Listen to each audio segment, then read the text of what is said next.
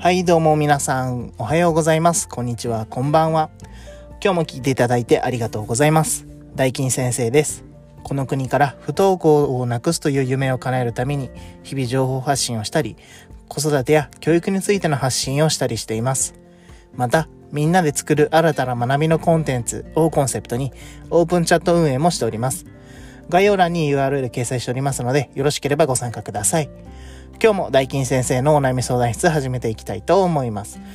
えー今日はですね、都道府県の覚え方、すべて無理せず覚える方法ということでお話をしていこうと思います。えー小学校4年生の社会科で始まります都道府県の学習。都道府県だけじゃなく、位置や県庁所在地まで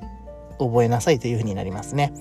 で、まあ、うちの子暗記苦手なんですよねっていう子もおら、あの、親御さんもおられると思いますが、安心してください。その暗記のコツ、今日は教えていこうと思います。えーそもそも7個以上の丸暗記は基本的に無理だということを知っておいてください。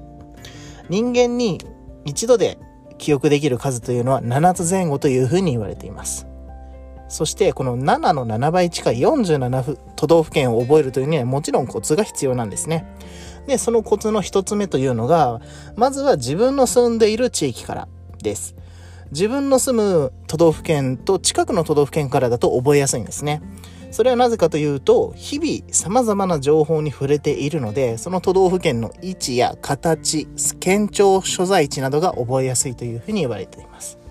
そして次に大切なのは、7より小さいグループに分けてあげることですね。北海道地方、えー東北地方、関東地方、中部地方、近畿地方、中国地方、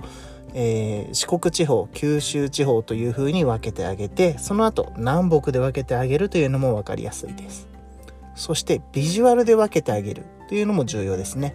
写真やイラスト、図などの、えービジュアルで分けてあげてください。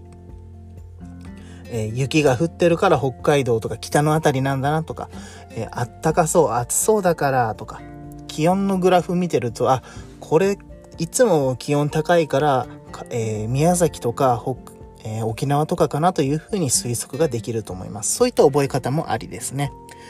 旅行のパンフレットやテレビの旅行番組、えー食品の生産地やお土産などで分けるというのも、えーコツかなというふうに思います。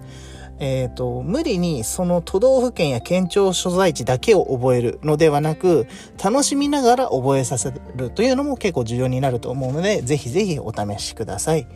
今日はこの辺りで終わりたいと思います。それではまた次回の配信でお会いしましょう。ありがとうございました。じゃあまたね